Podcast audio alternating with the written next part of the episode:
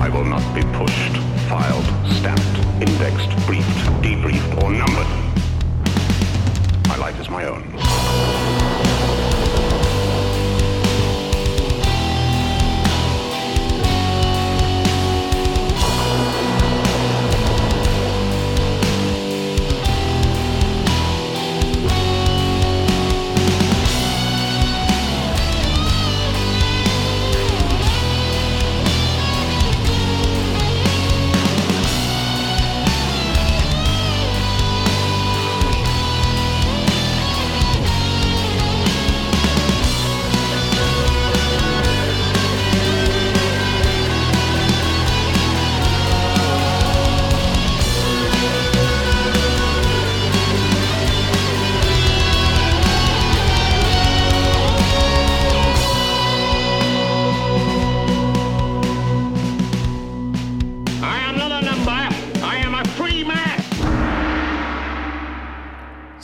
Tout le monde, bienvenue dans le Dédomiseur. Ça fait longtemps qu'on ne s'est pas parlé.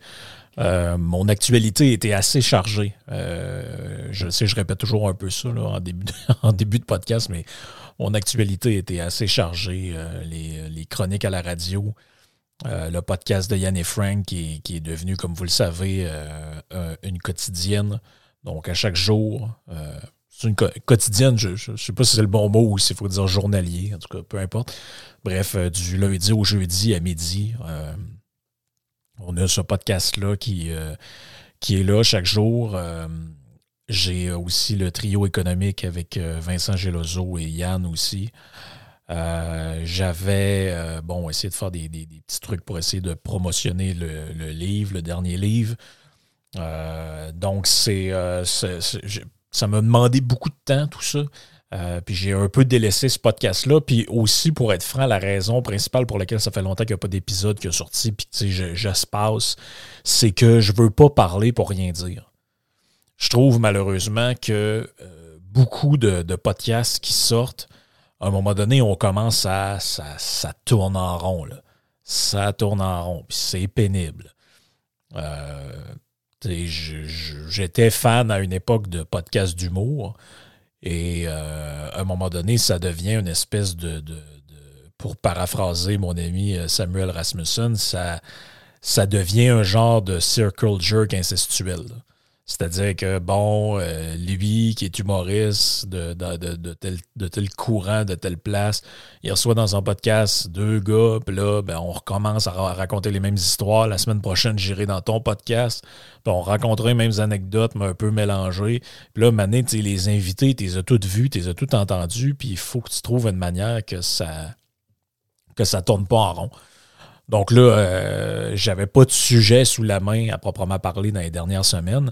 Fait que je me suis dit, ben, je ferai pas de, je ferai pas de podcast. J'ai pas lu de livre, j'ai pas fini de lire de, de lire de livres que je veux, dont je veux parler. Euh, il y aura un podcast sur Sarah Marquis, éventuellement un deuxième. J'avais fait le premier sur sa traversée euh, de la Mongolie jusque, euh, jusqu'au sud de l'Asie et puis après ça, la traversée euh, en Australie. Euh, on aura cette fois-ci le récit de son parcours en Tasmanie. Euh, c'est quand même assez passionnant, mais j'ai pas terminé de lire le livre encore. Il me reste peut-être une cinquantaine de pages à peu près. là. donc, je, quand ce sera terminé, j'enregistrerai le podcast et éventuellement, ça va sortir. Mais j'avais pas, ça, j'avais pas de sujet. Mais là, il y en a un qui s'est imposé. S'est imposé à moi. Et euh, c'est un sujet d'actualité, mais qui, même si vous écoutez ce podcast-là euh, en 2025 ou en 2030, peu importe, les, tout ça sera un peu le, même. euh, En fait, c'est intemporel comme débat. C'est c'est vraiment intemporel. Et c'est l'annulation. euh, je remets un peu le contexte parce que des gens peuvent écouter ça avec beaucoup de délai et peut-être seront un peu perdus dans les événements. Donc, il y, avait une activité qui s'appelait Rallye Foi, Feu et Liberté. Euh, bon, ce, rallye-là euh, était organisé par un, euh, organisme qui, qui promeut le, mouvement pro-vie d'une certaine manière. Je ne pourrais pas vous en dire de plus que ça. Je ne connais pas exactement leur. Euh, mais on disait, on disait c'est un événement anti-avortement. Qu'est-ce qui était dit là? Qu'est-ce qui était fait là? C'est toujours, un, toujours un peu spécial de dire on va empêcher des gens de s'exprimer parce que ce qu'ils disent, c'est dangereux, mais ils n'ont encore rien dit. C'est un peu capoté. Et là, le gouvernement. Euh, le gouvernement Legault, via deux madames euh, pour qui j'ai. Pour qui, comme leur boss, j'ai assez peu de respect. Donc, Madame Caroline Prou, ministre du Tourisme, et Madame Martine Biron, euh, ça, c'est la madame qui fait le tour du monde, euh, ministre de la condition féminine ou je sais pas trop. Donc, bref, ces deux madames-là sont parties un peu au bat avec ça et ont fait annuler l'événement. Bon, là, il se trouve que dans un premier temps, la réaction typique québécoise moutonnière, ça a été de dire enfin, le gouvernement qui met ses culottes, puis euh, qui prend ses responsabilités, puis on veut pas de ça des fous de la, droite religieuse au Québec. Parfait. Ça, c'est le rat des pâquerettes, c'est le, niveau zéro de la réflexion.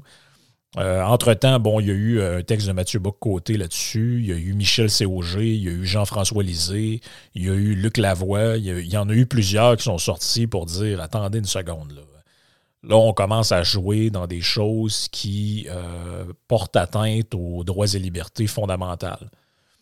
Et là, il y a une espèce de vulgate euh, que j'entends assez souvent qui consiste à dire Bah, c'est ça, hein, vous autres, vos droits et libertés, vous pensez que ça vous permet de faire tout puis n'importe quoi, puis euh, euh, la liberté vient aussi avec la, responsabilité. Tu es libre de dire ce que tu veux, mais t'assumes. Tu es comme, OK, mais c'est quoi la. C'est quoi, la, quoi la morale, c'est quoi le message que tu essaies d'envoyer avec ce propos-là? C'est-à-dire que euh, tu es libre de dire ce que tu veux, mais t'assumes. OK, tu es libre de dire ce que tu veux, mais si tu le dis, je vais t'en crisser une ou je vais te faire interdire. Ça, ça s'appelle pas de la liberté. Ça, ça c'est de la liberté. C'est comme quand vous étiez enfant, puis votre mère ou votre père vous disait Ouais, Mathieu, euh, veux-tu euh, euh, faire la vaisselle? Ben, tout le monde a compris que c'était pas veux-tu, c'est fait là, mais je te le demande poliment. Donc, il n'y a pas de liberté là-dedans. Ou, ou c'est comme si votre conjoint, votre conjoint disait Écoute, tu es bien libre de faire ce que tu veux, mais pense-y deux fois avant de franchir le seuil de la porte, parce que c'est pas la peine de revenir c'est pas tant, c'est pas ce que j'appelle la liberté. La liberté, c'est l'exercice sans contrainte. Donc là, quand vous commencez à mettre des contraintes de ce type-là, c'est plus de la liberté, c'est du délire. C'est du contrôle, c'est de la censure. Donc là, Arriva est en train d'arriver ce qui devait arriver. Bon, si vous écoutez ça dans deux ans, ça a peut-être fait patate, ça a peut-être fait quelque chose, je ne le sais pas. Euh, je ne peux pas lire l'avenir, mais de ce qu'on dit, euh, annulation d'une activité pro-vie, le gouvernement est mis en demeure. Les promoteurs de l'activité pro-vie Rallye Foi, Feu et Liberté mettent en demeure le gouvernement et le Centre des congrès de Québec à la suite de son annulation. Cette mise en demeure vise la ministre du Tourisme, Caroline Proux, et le président directeur général du Centre des congrès, Pierre-Michel Bouchard. Caroline Proux, qui est responsable du Centre des congrès, a exigé l'annulation de l'activité qui devait avoir lieu à la fin du mois. Oui à la liberté d'expression, ouvrez les guillemets, mais non d'accueillir des événements qui sont en contradiction avec les principes fondamentaux du Québec, avait déclaré la ministre le 2 juin dernier. Donc, oui à la liberté d'expression, mais donc, tu sais, c'est. Moi, je suis pas raciste. Mais les Noirs, là, euh, quand même, on est-tu vraiment obligé d'accepter ça ici? C'est un peu. C'est un peu ce genre de propos-là. Là. C'est ce qui suit. En général, ce qui suit un mais est pas mal la négation de ce qu'il y avait avant le mais. C'est un peu ça. L'organisateur Harvest Ministries International et son président Arthur Lucier affirment que la résiliation du contrat par le Centre des congrès ne repose sur aucun fondement juridique valable. Le document demande au PDG du Centre des congrès de se rétracter par écrit d'ici 48 heures, sans quoi des procédures judiciaires pourront être prises contre lui, personnellement, et contre la société sans aucun autre avis ni délai. L'avocat Samuel Bachand, qui représente Harvest Ministries, dans ce dossier estime que la ministre a fait pression sur le Centre des congrès afin d'annuler cette activité. C'est pourquoi elle est aussi visée par la mise en demeure. Même si la thématique du rallye était anti-avortement, et euh, ils disent en parenthèse, nous le nions, Votre décision de bannir ma cliente du centre des congrès et de toutes les propriétés similaires de la couronne provinciale serait abusive, discriminatoire, attentatoire aux libertés fondamentales d'expression et de religion sans l'ombre d'une justification raisonnable, peut-on lire dans le document. Selon la mise en demeure, il ne s'agissait pas d'une activité anti-avortement, contrairement à ce qu'a laissé entendre le gouvernement du Québec. Aucune prise de parole, représentation, projection ou thématique soi-disant anti-avortement n'était au programme selon l'avocat. L'annulation de cette activité aura également des conséquences sérieuses pour les organisateurs. La, résiliation unilatérale du contrat causera un préjudice matériel considérable à ma cliente qui doit maintenant, en pleine haute saison, trouver un lieu de rassemblement à proximité d'hôtels et de restaurants où des réservations et des dépôts ont déjà été faits. De façon préliminaire et sous toute réserve, ma cliente estime que le préjudice matériel probable a plus de 450 000 près d'un demi-million. Cette activité était prévue du 23 juin au 2 juillet. Le promoteur, basé à Kelowna, en Colombie-Britannique, prévoyait accueillir 1000 personnes par jour. Le cabinet de Mme Prou n'a pas commenté. Écoutez, en dehors de l'anecdote, parce que c'est au, regard de, l'histoire, on s'entend que c'est une anecdote, ce truc-là ça pose encore, finalement, le débat de la liberté d'expression. Moi, ça me sidère qu'on ait encore des débats sur cette question-là, qui devrait être un principe fondamental défendu par tous. Parce que je ne sais pas si vous réalisez, mais euh, que vous soyez pour ou contre l'avortement, moyennement pour, moyennement contre, totalement pour, totalement contre, on s'en fout. C'est pas ça qui est important c'est que éventuellement vous êtes d'un côté ou de l'autre, plus ou moins du spectre de cette question-là, comme de beaucoup d'autres enjeux sociaux ou d'enjeux sociaux qui divisent la population parce que ça fait appel à l'ordre de, ça, implique des valeurs personnelles, une expérience de vie, etc.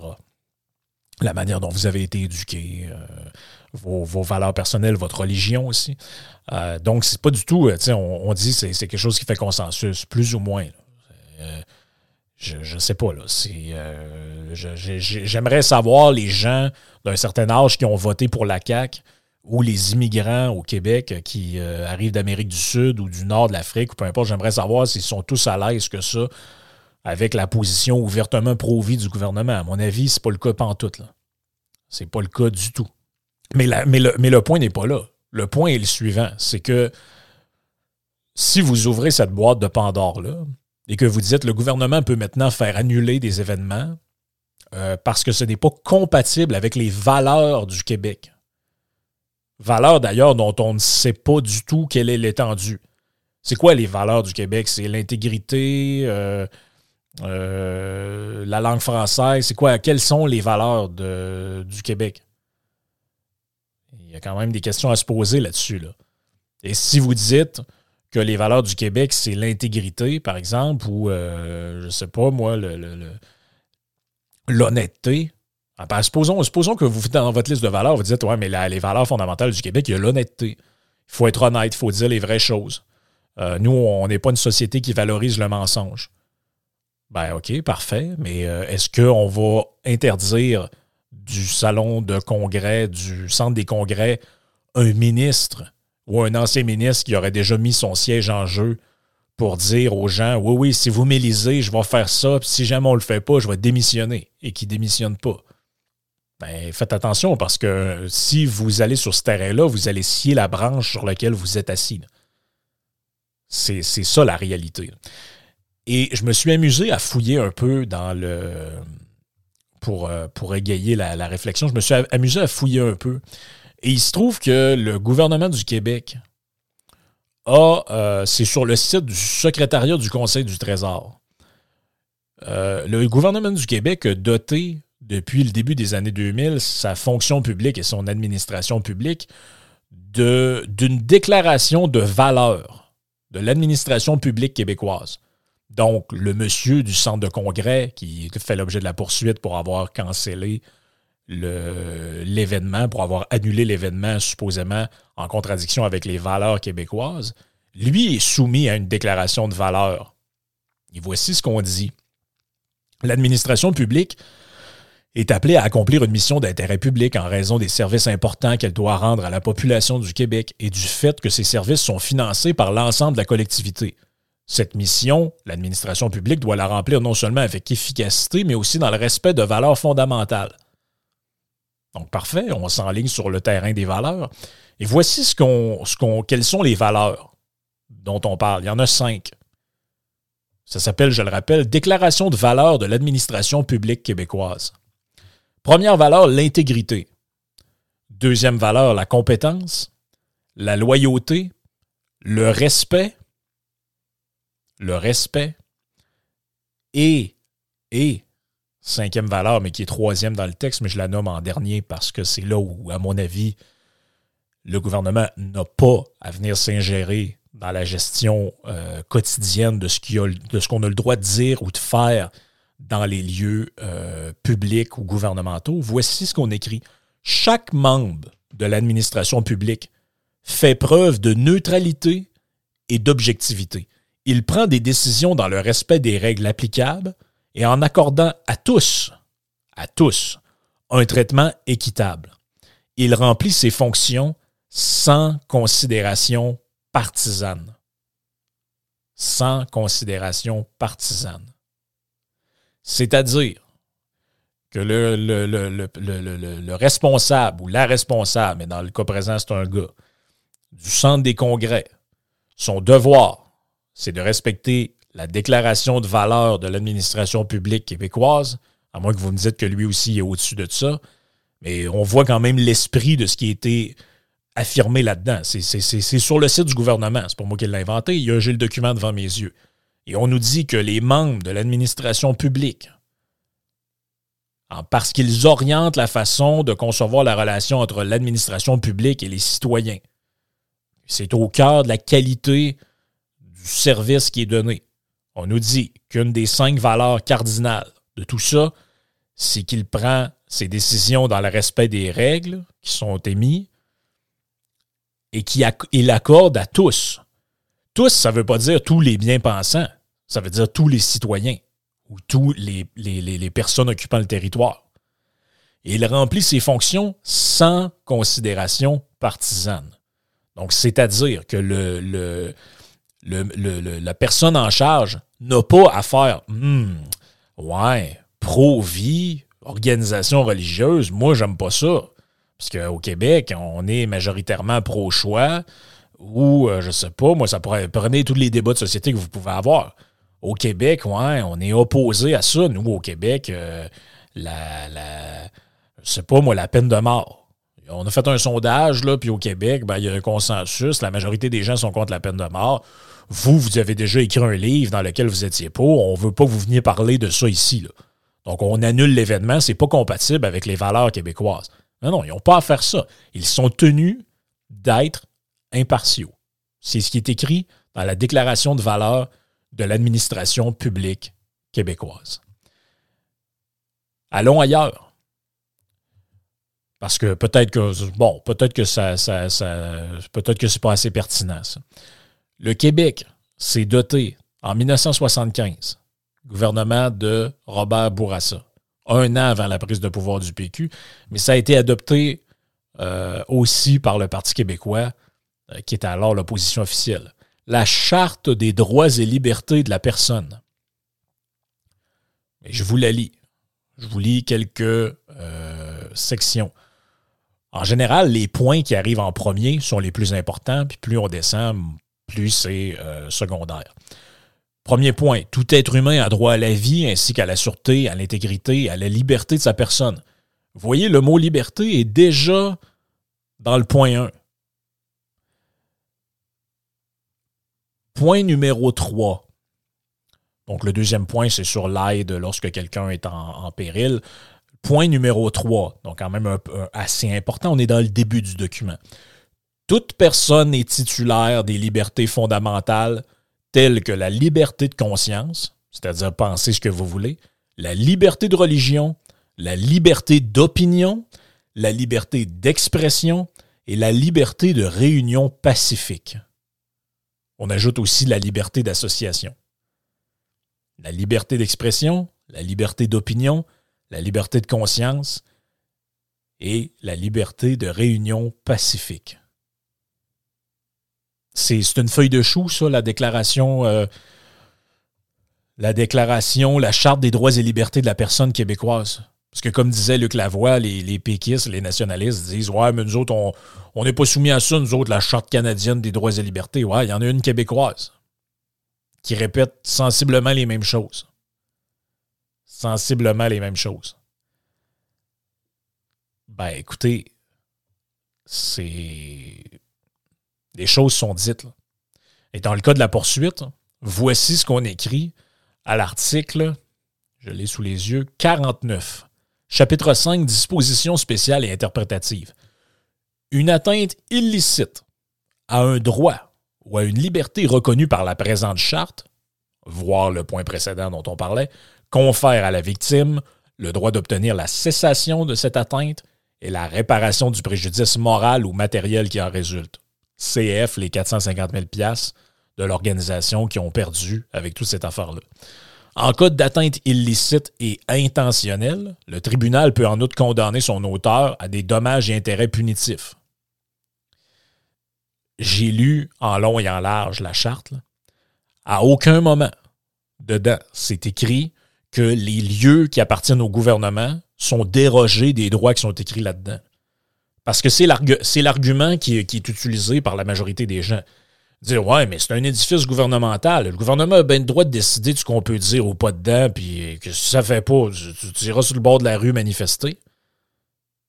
Non, c'est, pas écrit ça dedans. Parce que oui, dans un contexte privé, vous avez le droit de refuser qu'il y ait eu la tenue d'un événement si c'est votre hôtel. Vous souscrivez pas aux valeurs du groupe qui est là, ça vous tente pas, puis vous êtes à l'aise de perdre une partie des ventes, mais ça vous regarde. Ça vous regarde. Ça vous regarde absolument. Mais il y a une phrase que j'aime. C'est sur la page euh, où on dit que la liberté d'expression, elle est liée au droit de propriété. Le droit de propriété privée, pas le droit de propriété euh, commun euh, de l'État ou tout ça. Et il y avait une phrase d'un auteur du 18e euh, siècle, Chauderlos de Laclos, ou Chauderlot de Laclos, je ne sais pas exactement comment il faut prononcer son nom, vous le savez, je ne suis pas bon là-dedans. Et voici ce qu'il disait. Le seul homme qui ait le droit de m'empêcher de coller ma pensée sur un mur, c'est le propriétaire de la maison. C'est le propriétaire de la maison. Mais en l'occurrence, le propriétaire du centre des congrès étant l'État. Mais l'État, c'est qui? Ben, L'État, c'est euh, la collectivité. L'État, c'est la collectivité. Donc, tout le monde, normalement, l'État n'a pas le droit de choisir un groupe et de dire, ben, vous savez, à l'intérieur, à l'intérieur de, des murs qui m'appartiennent, voici ce qu'on a le droit de dire ou pas. Ça, ça marche chez vous, sur votre propriété. Vous, dans votre maison, vous avez le droit de dire Hey, le cabochon qui est là-bas, il ne rentre pas ici. Ben oui, c'est chez vous. Mais dans un endroit public, ou dans un. Je veux dire, à moins que la personne soit trouble à l'ordre public ou, euh, je ne sais pas, moi, que. que on s'entend que c'est encadré, tout ça. J'y viendrai après. C'est quelqu'un qui arrive en disant ben moi, je, fais, je vais faire sauter une bombe, puis qui fait des fausses alertes à la bombe ou qui menace quelqu'un ou qui euh, fait la promotion de, gestes physiques violents. En fait, tout ce qui est codifié par le, le, crime, le code criminel et tout ça. Bon.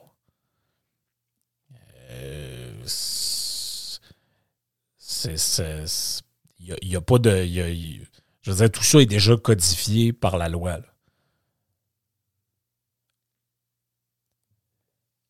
L'idée, c'est de dire on interdit l'imposition de contraintes en raison des, idées qui sont exprimées.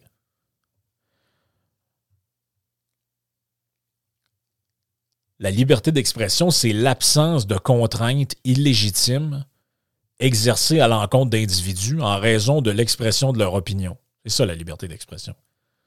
Oh, on sait bien, toi, hein, liberté, tu veux pouvoir dire ce que tu veux, puis tu sais quoi, tu tolérerais des nazis aussi, puis des, euh, des, des, des, des, gens du KKK, puis... Si ce qu'ils font, c'est déjà criminel, ils seront interdits d'emblée.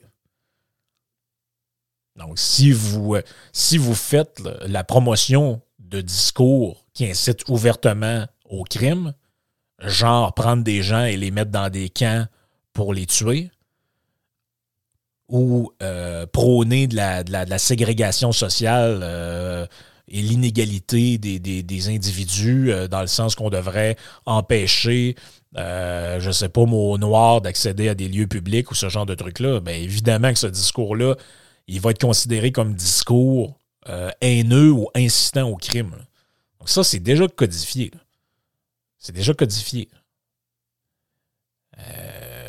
Puis encore là, l'exemple que je donne, il est limite à mon avis. Je suis pas sûr que je voudrais inclure dans les restrictions à la liberté ce qu'on appelle l'incitation à la haine. Puis je le sais que c'est difficile à défendre comme concept puis comme principe parce que la majorité des gens vont dire Ouais, mais c'est quoi, tu, défends que tu veux que ces gens-là disent ça? Non, je ne veux pas que ces gens-là disent ça. Mais pour moi, le fait qu'ils aient le droit de le dire, c'est un moindre mal par rapport à vivre dans un monde ou dans un système où on donne le pouvoir arbitraire à l'État, donc à un bureau. Et vous voyez la qualité du bureau, là. Je veux dire, on a Michel Richard puis une madame qui fait le tour du monde. C'est ça la qualité du bureau puis des personnes qui sont chargées d'être les, apôtres et les, les, euh, les, décideurs du bon goût et des valeurs. Moi, j'ai pas envie que c'est, j'ai pas envie que le premier ministre qu'on a et ses sbires soient eux qui décident c'est quoi les valeurs de la collectivité. Ça, je suis désolé, là. Mais les, by the way, les valeurs de la collectivité ont déjà été définies par l'adoption de ces chartes des droits et libertés-là, où on considère que la liberté de religion, la liberté de conscience, le droit à l'intégrité physique, le droit à l'aide quand vous êtes en péril, et toutes les choses qui sont énumérées là-dedans, sont davantage importantes que euh, les valeurs arbitraires que d'aucuns pourraient arriver puis euh, exprimer comme ça. C'est. C'est ça la réalité. C'est carrément ça la réalité. Je pense qu'il y, a une mécompréhension totale de ce que c'est que ce concept-là, puis les arguments qui sont invoqués de manière ultra émotive. Ouais, mais les conséquences que ça va avoir, puis ben oui, mais les conséquences que ça va avoir. Est-ce que Karl Marx, quand il a écrit le manifeste du Parti communiste, il pensait que les conséquences d'écrire ce livre-là allaient être qu'on allait enfermer des gens dans des goulags et qu'il allait avoir un génocide euh, euh, par la, une famine en Ukraine où Staline allait affamer des millions de personnes, éventuellement les tuer? Est-ce qu'il pensait que ça allait aboutir au régime nord-coréen, etc.? Vous pouvez jamais savoir quelles seront les conséquences d'une pensée qui est établie. Vous ne pouvez jamais savoir qui va lire ce que vous avez écrit ou entendre ce que vous avez dit et servir de ça pour commettre des atrocités. Mais tant qu'à ça, on ne vivra plus, on ne fera plus rien. C'est comme de dire, ben là, les, on n'aurait jamais dû euh, commencer à faire des recherches sur le nucléaire, ça a créé une bombe. Ben oui, euh, OK, mais je veux dire, ça pour moi, c'est un argument qui est complètement fallacieux. Le, les, euh, juger un discours sur la base des conséquences qu'il pourrait, en plus qu'il pourrait. Parce que c'est un peu ça l'affaire. Ouais, mais si on tolère ça, ça va inciter des gens à brimer le droit des femmes d'avoir accès à ça. Et là, ça se peut quelque part, quelqu'un se rentre un, support à linge euh, pour essayer de s'avorter maison. Mais là, c'est.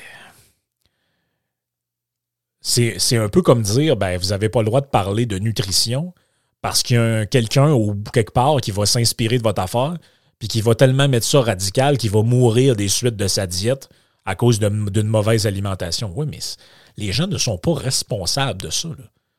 Et c'est un moindre mal de tolérer des opinions diverses qui choquent, certes, ça choque, et qui peuvent être très dérangeantes. Moi, by the way, ça me dérange hein, que des gens fassent l'apologie du communisme ou euh, fassent l'apologie de la décroissance, ou passent leur temps à nous dire que la planète est en train de sauter puis qu'on va tous mourir séchés sur le bord de la rue. Ça me dérange beaucoup d'entendre ce genre de propos-là, mais je veux pas qu'on les interdise. Je veux pas qu'on les interdise parce que je veux pas vivre dans un État, dans un, un contexte où l'État, de manière arbitraire, selon ses valeurs, et puis écoute, quel concept foireux. Les valeurs de l'État. La majorité des individus à échelle personnelle ne savent probablement pas clairement quelles sont leurs valeurs. Ils ont besoin d'y réfléchir.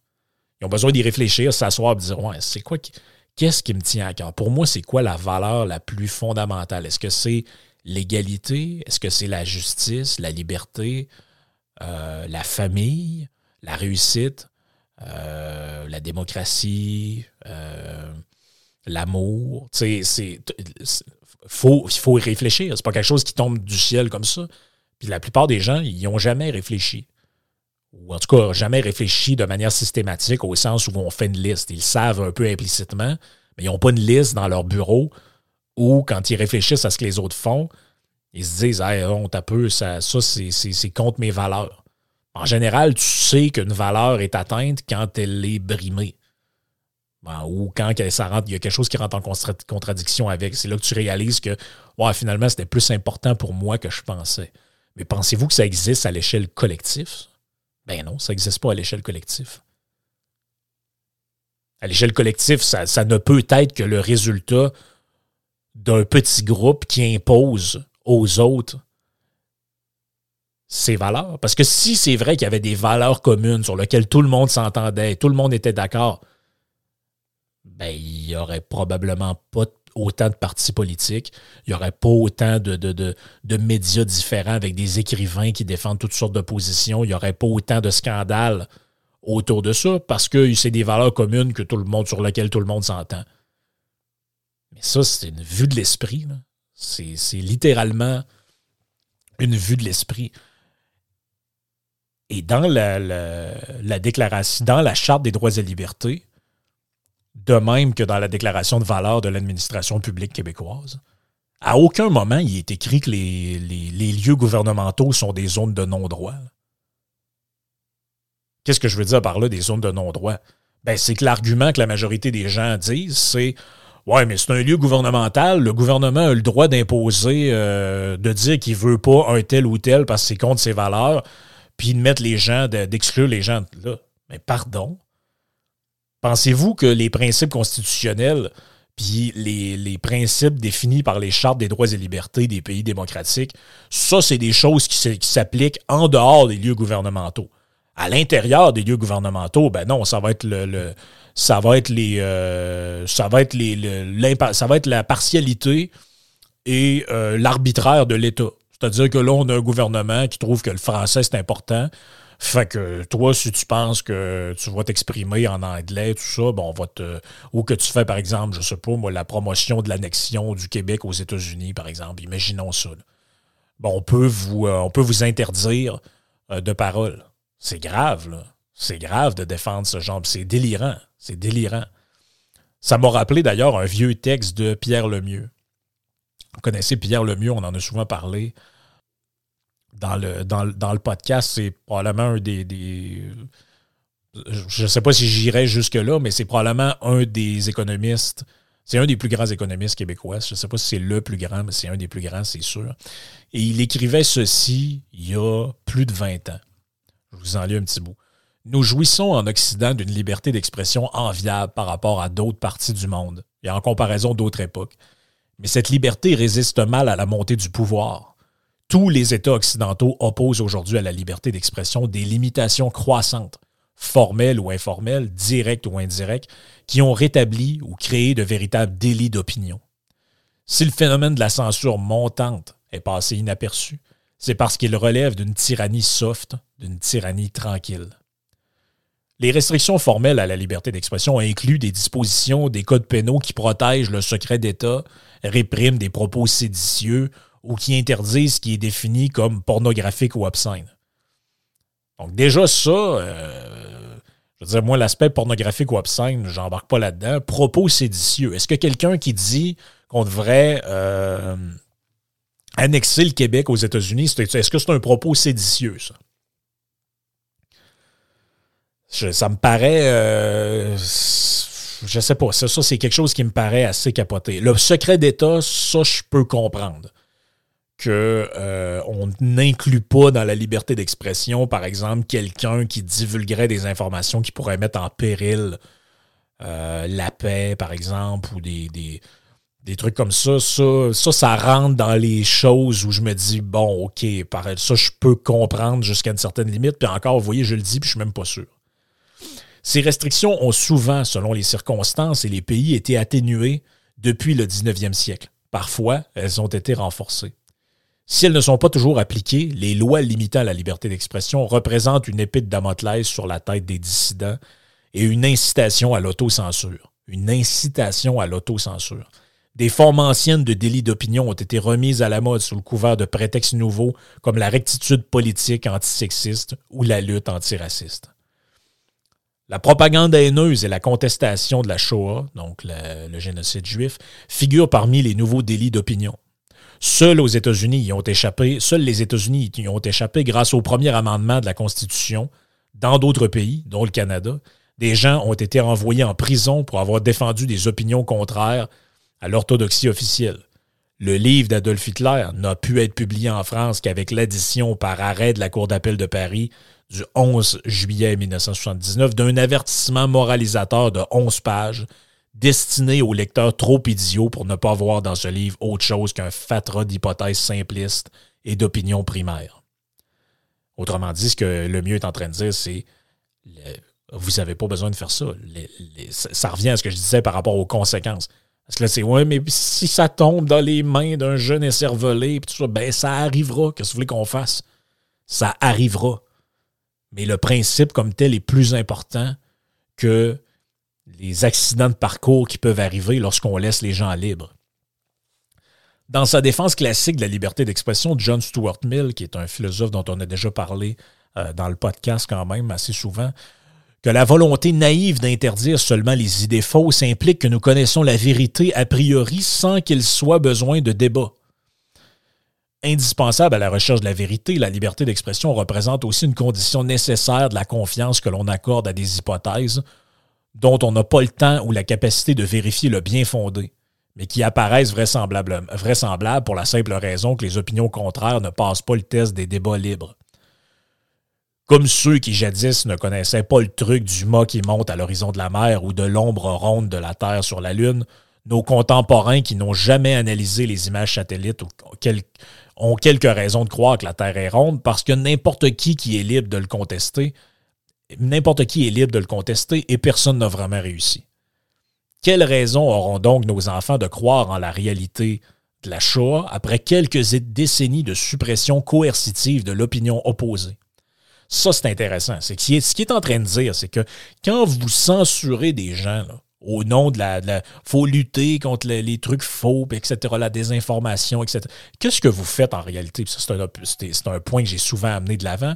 C'est que vous légitimez ces trucs-là dans l'esprit des gens qui cherchent des trucs, euh, des explications alternatives, parce que vous les empêchez de constater qu'il y a déjà des gens qui ont tenu ces types de propos-là et que ça n'a jamais réussi à s'imposer et à faire l'unanimité parce que c'est faux.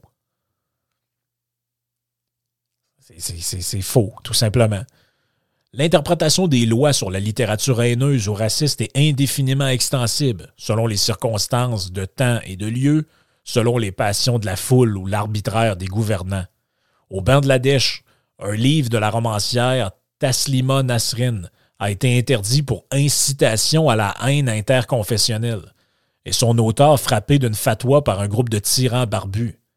Au Canada, on a entendu des voix demander, heureusement sans succès jusqu'à maintenant, le recours aux lois sur la littérature haineuse contre des contenteurs du nationalisme québécois. Combien de fois des textes d'apparence anodine n'ont-ils pas été conçus, interprétés ou manipulés par l'État de manière à renforcer l'arsenal des classes dirigeantes contre la liberté d'expression? Les lois contre la diffamation l'illustrent. La partie visible de l'iceberg apparaît dans le cas de Robert Maxwell, dirigeant d'entreprise véreux, mort en novembre 1991. Après avoir réussi des années durant à faire taire ses dénonciateurs, le silence sur ces tractations frauduleuses s'explique par les menaces de poursuite en diffamation qui assénaient à quiconque s'intéressait à ces affaires par le fait que personne ne se sentait capable de supporter le coût d'un procès contre le célèbre Richard. Ça, c'est intéressant. Lui, ce qu'il est en train de dire, c'est que quand, vous protégez, euh, quand vous y allez de loi comme ça, contre la diffamation, vous n'avez pas le droit de diffamer, vous allez, c'est une atteinte à la réputation. Ce que vous faites, c'est que vous augmentez, d'une certaine manière, la, vous augmentez l'incitation ou la probabilité que des gens soient des fraudeurs, des voleurs, etc. Parce que ceux qui vont dénoncer et qui vont amener le doute dans, l'opinion publique, eux vont se faire accuser de diffamation et donc, ne voulant pas aller là, vont s'auto-censurer. Ça, c'est une opinion qu'on n'entend pas souvent, qui, euh, qui est soulevé ici par Pierre Lemieux. Comme l'État s'intéresse à tous les domaines de la vie, que le secteur public évince le contractuel, la dynamique actuelle pointe vers des limitations croissantes de liberté d'expression. C'est exactement ce que je disais. C'est le fait que, comme les tentacules de l'État pénètrent de plus en plus rapidement partout, et sur toutes les sphères de la société, si vous avez comme principe que, ah ben là, c'est un lieu de l'État, l'État fait ce qu'il veut, Comment l'État fait ce qu'il veut? Dans le fond, vous êtes en train de dire que dans un système où l'État serait partout, il n'y aurait plus aucune liberté d'expression. C'est ça que vous voulez dire? merci. On s'en doutait, mais merci de le confirmer. Plus dangereuses peut-être que les lois créant les délits d'expression caractérisés sont les pouvoirs informels ou indirects dont l'État dispose pour étouffer les opinions dissidentes. L'astuce ne date pas d'hier. Juste avant la guerre civile américaine, le gouvernement fédéral empêchait la diffusion de la littérature anti-esclavagiste par la poste. Durant les hostilités, le ministre de la Poste signait l'arrêt de mort de journaux opposés à la guerre en interdisant leur distribution. Ah ouais, mais c'était oui, c'était contre les valeurs du gouvernement. Il a bien le droit, c'est sa poste à lui. Ah, c'est pas pareil, c'est pas pareil. Ben, c'est pas pareil. C'est qui qui décide ce qui est pareil ou pas? Après la guerre, le gouvernement américain criminalisa la distribution postale de littérature obscène, incluant la publicité pour la, régulation des, des naissances, afin de stopper la diffusion populaire de journaux radicaux. Une loi britannique de 1819 frappait d'une taxe de 6 pence tout journal politique vendu moins de 4 pence et d'une périodicité plus fréquente que mensuelle. Ce ne sont pas tous les journaux qui, comme le Poorman Guardian, désobéirent à la loi, même s'ils étaient beaucoup plus fragiles de défier l'État à l'époque où il ne disposait pas des moyens multiples de quadrillage administratif actuels. Et là, on voit que ça a quand même été écrit il y a quelques années, mais écoutez ce qu'il dit. Je pense que c'est vraiment important. Si la presse écrite échappe aujourd'hui au contrôle minutieux de l'État, les chaînes de radio et de la télévision, même privées, vivent sous le carcan de réglementations pointilleuses et sous la menace constante de, de perdre leur permis d'exploitation. La réglementation de la publicité sert fréquemment à limiter la liberté d'expression des sociétés commerciales. C'est écrit en 1999. Je m'excuse si cette phrase-là, c'est exactement ce qui s'est passé pendant la pandémie la réglementation de la publicité sert fréquemment à limiter la liberté d'expression des sociétés commerciales. Les lois portant sur les dépenses électorales et sur le financement des partis politiques interdisent à des particuliers ou des associations de participer librement au débat politique. C'est tout le quadrillage administratif qui prête son renfort au contrôle étatique de la liberté d'expression. Il est souvent prudent de ne pas aliéner l'administration à qui vous devez une telle autorisation, tel privilège ou telle tolérance, quand les contrôles administratifs ne suffisent pas, la richesse du trésor public y pallie. Comment critiquer celui dont vous attendez une subvention ou un contrat? Une défense absolutiste de la liberté d'expression, comme l'est la défense libertarienne, n'implique pas que son exercice doit être déchaîné, car l'exercice de la liberté d'expression est naturellement limité par les droits de propriété. On est libre de dire ce qu'on veut, mais pas dans le salon de n'importe qui, et pas en utilisant les ressources de ceux qui ne sont pas d'accord. De plus, des règles informelles et des pressions sociales limitent de facto l'exercice d'une liberté d'expression qui serait de jurer absolu. On ne fait pas de déclaration publique contre ses amis Et si on choisit de critiquer publiquement son patron, ses clients ou d'autres associés contractuels, c'est à ses risques et périls. On peut parler la langue qu'on veut et comme on le veut, mais chacun a intérêt à être écouté et compris. Ces limites privées, privées, à la liberté d'expression sont aux limitations publiques, ce que les pressions sociales sont aux prisons de l'État. Dans le premier cas, on peut passer outre, quitte à ne plus bénéficier de la collaboration volontaire de certains. Dans le second, des bruits de bottes retentiront, parce que l'exercice de la liberté d'expression est nécessairement limité par des considérations de propriété et de bon voisinage. La renaissance d'un droit absolu demeure socialement efficace. En substituant des contraintes légales, formelles aux règles informelles et aux pressions de la société, l'État administratif a-t-il favorisé certaines formes de liberté d'expression? Peut-être. On est plus libre de parler de sexe aujourd'hui qu'au 19e siècle. Et les syndiqués peuvent impunément critiquer leur patron. Mais parallèlement à cette diversité qui s'exprime dans la vie privée, il y a des relations contractuelles. Les lois et le contrôle étatique limitent sans cesse la liberté d'expression dans les affaires publiques, comme nous l'avons entrevu plus haut. Alors que l'État devrait favoriser les libertés publiques et laisser faire des gens qui s'imposent volontairement des contraintes dans leurs relations privées, il mine la liberté publique tout en prétendant supprimer les limites privées. Et comme l'État s'intéresse à tous les domaines de la vie et que le public évince le contractuel, la dynamique actuelle pointe vers des limitations croissantes de la liberté d'expression. Écoutez, écoutez la dernière phrase, puis on va se laisser après ça. Les tentatives de contrôler et de censurer Internet en font foi. Aux États-Unis, on invoque le prétexte de la pornographie, meilleur moyen pour contourner le premier amendement. Dans d'autres circonstances et d'autres pays, on prendra le prétexte de la sécurité publique ou de la sûreté de l'État. Les prétextes changent, mais la tyrannie administrative avance partout où elle ne rencontre pas d'obstacle majeur. Il est urgent d'y mettre frein. Fin du texte. Pierre Lemieux, 1999. Écoutez, c'est criant d'actualité, ce texte-là. Il pourrait être republié aujourd'hui en changeant deux, trois petits exemples ou deux, trois petites réflexions, puis on serait exactement dans la même situation. Exactement dans la même situation. C'est assez. Euh, c'est assez particulier. C'est assez particulier de voir que, euh, regardez la qualité de, l'argumentation de Pierre Lemieux, regardez la, profondeur des arguments, euh, toute la considération qu'il y a pour le fonctionnement organique de la société. Mettez ça en parallèle avec les Christine niaiseries qui se répètent du genre Ouais, mais là, c'est le, le lieu du gouvernement, le gouvernement il peut bien faire ce qu'il veut. Ben oui, ben oui, le gouvernement peut bien faire ce qu'il veut. Mais tu parles d'une phrase d'abruti. Le gouvernement peut bien faire ce qu'il veut. Pensez-y, pensez deux secondes à cette phrase-là. Le gouvernement peut bien faire ce qu'il veut. Non, le gouvernement ne peut pas bien faire ce qu'il veut. Il s'est doté lui-même de chartes de droits et libertés de la personne. Des gens qui ont eu un éclair de génie un jour se sont dit Hey, les clowns qui vont nous succéder un jour, ils vont vouloir empiéter sur les droits humains et sur les libertés intrinsèques et naturelles des gens faut essayer d'en chasser ça quelque part, parce que si on le fait pas, un moment il y a des imbéciles qui vont arriver puis ils vont en abuser. Ah oui, puis ça commence toujours avec Ah ben là, on va faire interdire des discours néo-nazis ou je sais pas moi, pro-vie ou je sais pas quoi. Puis là, ben, tu t'arranges pour prendre des exemples qui font socialement consensus où il n'y a pas grand monde qui va vouloir aller au bat pour défendre le droit de ces gens-là à s'exprimer. Mais ça, c'est le début.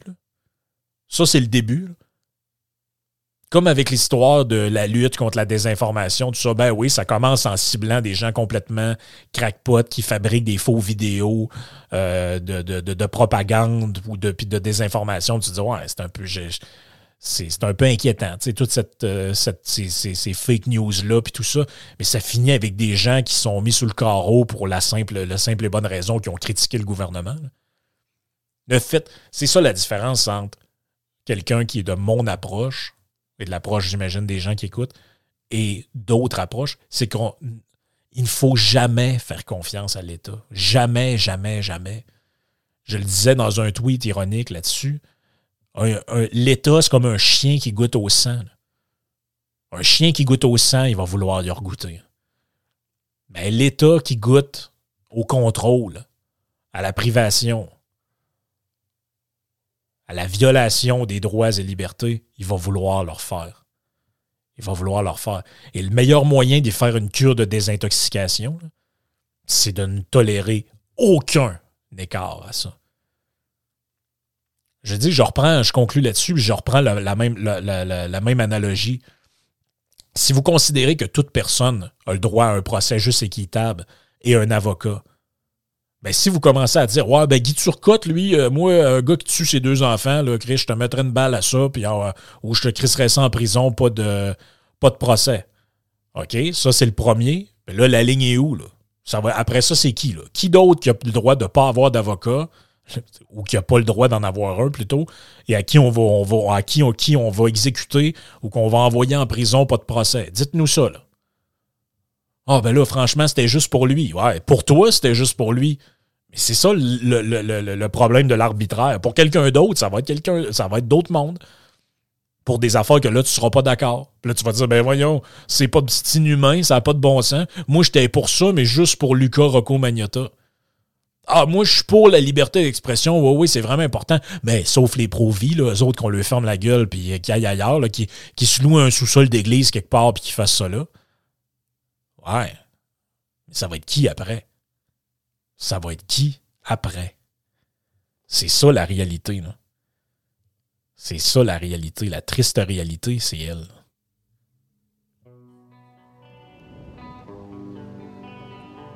Merci d'avoir été à l'écoute. J'espère que vous avez apprécié le podcast. On se reparle bientôt pour euh, le livre de Sarah Marquis. Et euh, ben, merci d'avoir été là. Ciao.